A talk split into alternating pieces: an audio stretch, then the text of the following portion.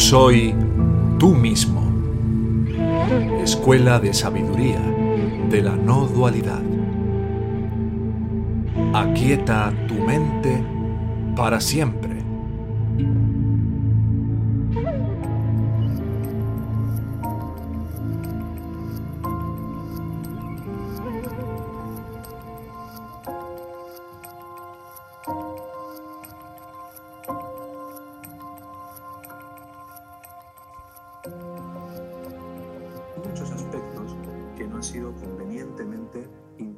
Y unificados en este yo que todavía me creo ser. Entonces, sin un pragmatismo verdadero, sin un verdadero compromiso, tarde o temprano, la burbuja te va a estallar en las narices. Porque la verdadera espiritualidad no es un nirvana puntual, ni un subidón, ni es un estado alterado de conciencia, ni una experiencia particular donde has visto la unidad, ni tampoco es algo en lo que andas picoteando superficialmente como si fuera un simple pasatiempo.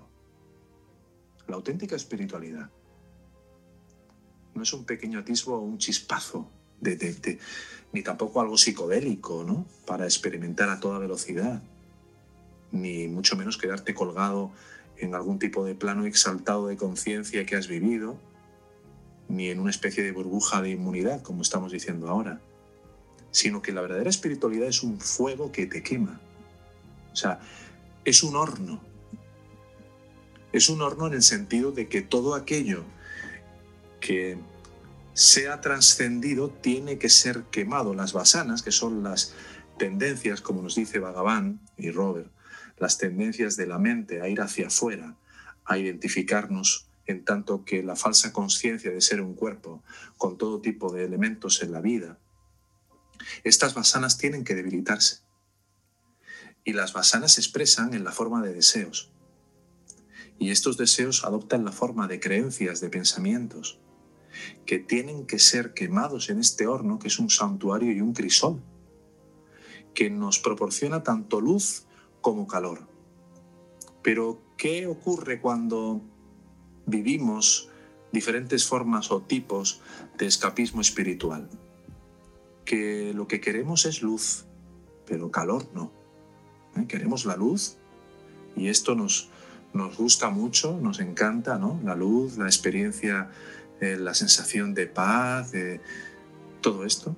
Pero el calor, el calor no, porque el calor quema.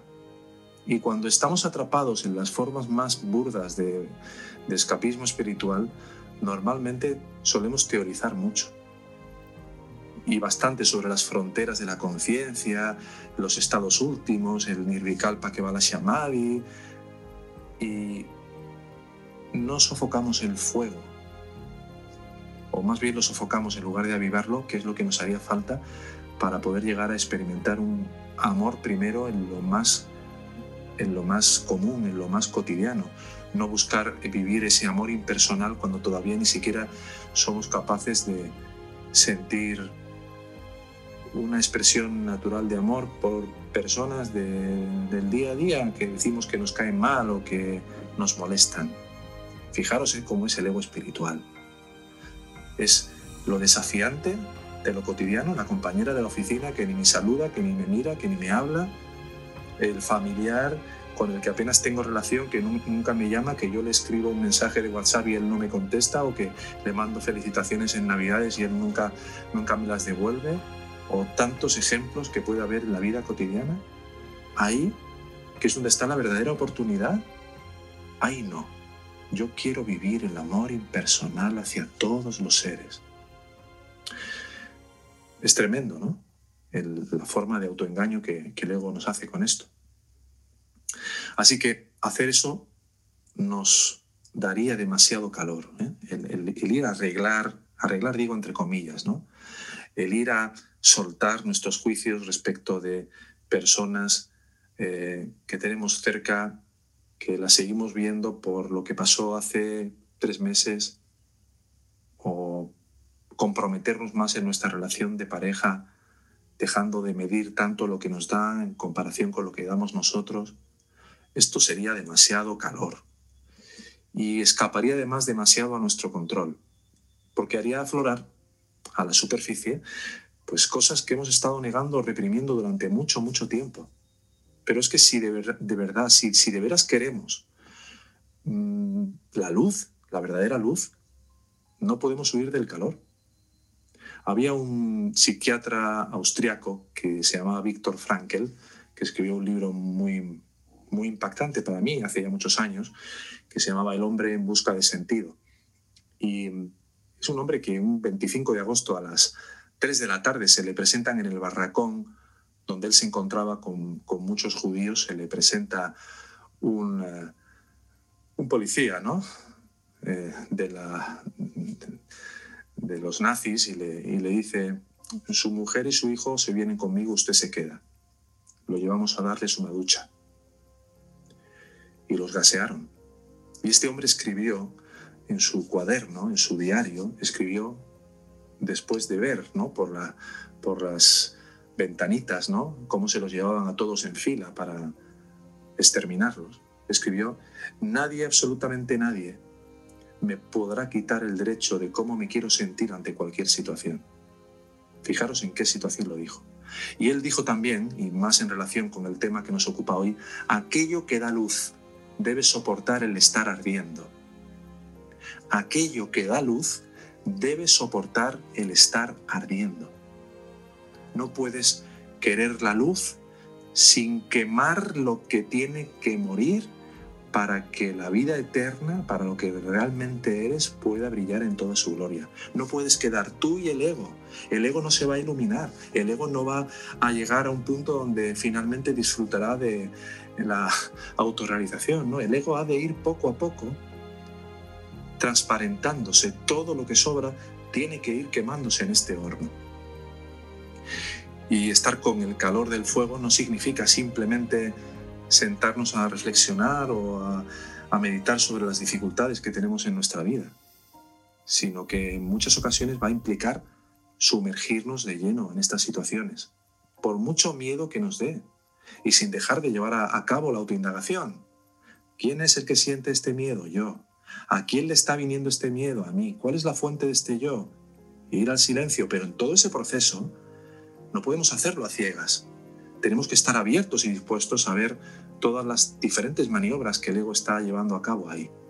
Por muy traumático, por muy triste, por muy crudo que nos pueda resultar todo esto.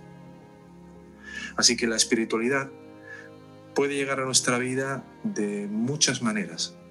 Y la cuestión es que algo que se da muy a menudo es hablar del concepto de unidad. Fijaros que casi muchas de las tradiciones y las diferentes corrientes y vías de la no dualidad se habla mucho de la, de la unidad. Todos somos uno, todos somos el ser, unidad, unidad. Y no nos damos cuenta de que el propio ego lo convierte en su concepto estrella. ¿Cómo? Porque en realidad genera y refuerza la fragmentación separándose o rechazando como irreal, mientras aún no ha sido trascendido, todo lo que sea doloroso. Ahí, no, ahí no le interesa que todo sea una unidad. Ahí normalmente eso no, lo, no se incluye, lo angustioso, lo que está pendiente. Con lo cual es fácil mantener todo lo que es incómodo, lo que te duele, lo que no te gusta, lo que no te gusta de ti o lo que no te gusta de los demás en la oscuridad, ahí abajo, y encubrirlo mediante todos los conceptos o los breves instantes de supuesta serenidad o de desapego que hayamos podido tener o, vivir. Lo cual es más bien una especie de Valium metafísico, si os dais cuenta, es una especie de Valium espiritual, sobre todo para quienes han convertido el ser y parecer positivos, que es una adicción a la armonía, en algo más que una virtud. No, no, no me quiero enfrentar a otras personas, no me quiero eh, tener problemas con, con, X personas porque a lo mejor tuve un padre que era más eh, exigente o en la universidad o no, no, no quiero el conflicto, huyo del conflicto y luego me lo cuento diciéndome no, yo soy una persona que me gusta tener buenas relaciones con los demás, no me gusta, pero nos falta a lo mejor el valor de ir a poder decirle que no marcar límites donde realmente hay que marcarlos, mientras todavía esas cosas son importantes para nosotros. Digamos que hay muchas maneras, muchas, que podemos utilizar para no llevar a cabo una, una trascendencia espiritual de la manera que realmente nos permita ir más allá. Y fijaros que esta es una escuela de Advaita Vedanta. Es el último escalón, el último nivel a la realización. Y es una enseñanza a la que se llegaba tradicionalmente después de haber hecho un trabajo muy, muy importante. Pero la buena noticia, y los que estáis en la escuela ya lo sabéis, es que no abandonamos la mirada a todos esos aspectos que están pendientes. Los vamos trabajando a través de múltiples prácticas, de múltiples herramientas. Y en la medida que uno tiene la constancia, que uno es perseverante, que uno realmente va desarrollando una devoción, una fe y una confianza, como va pudiendo poco a poco, todo esto va introduciéndose en este horno al que me refería antes. Todo será quemado y podremos realmente acceder a una verdadera paz, a la paz de nuestro ser, de lo que realmente somos, sin haber dejado residuos por el camino, yendo directamente a la fuente sin evadirnos, sin escaparnos de lo que todavía está ahí para que se integre en el corazón.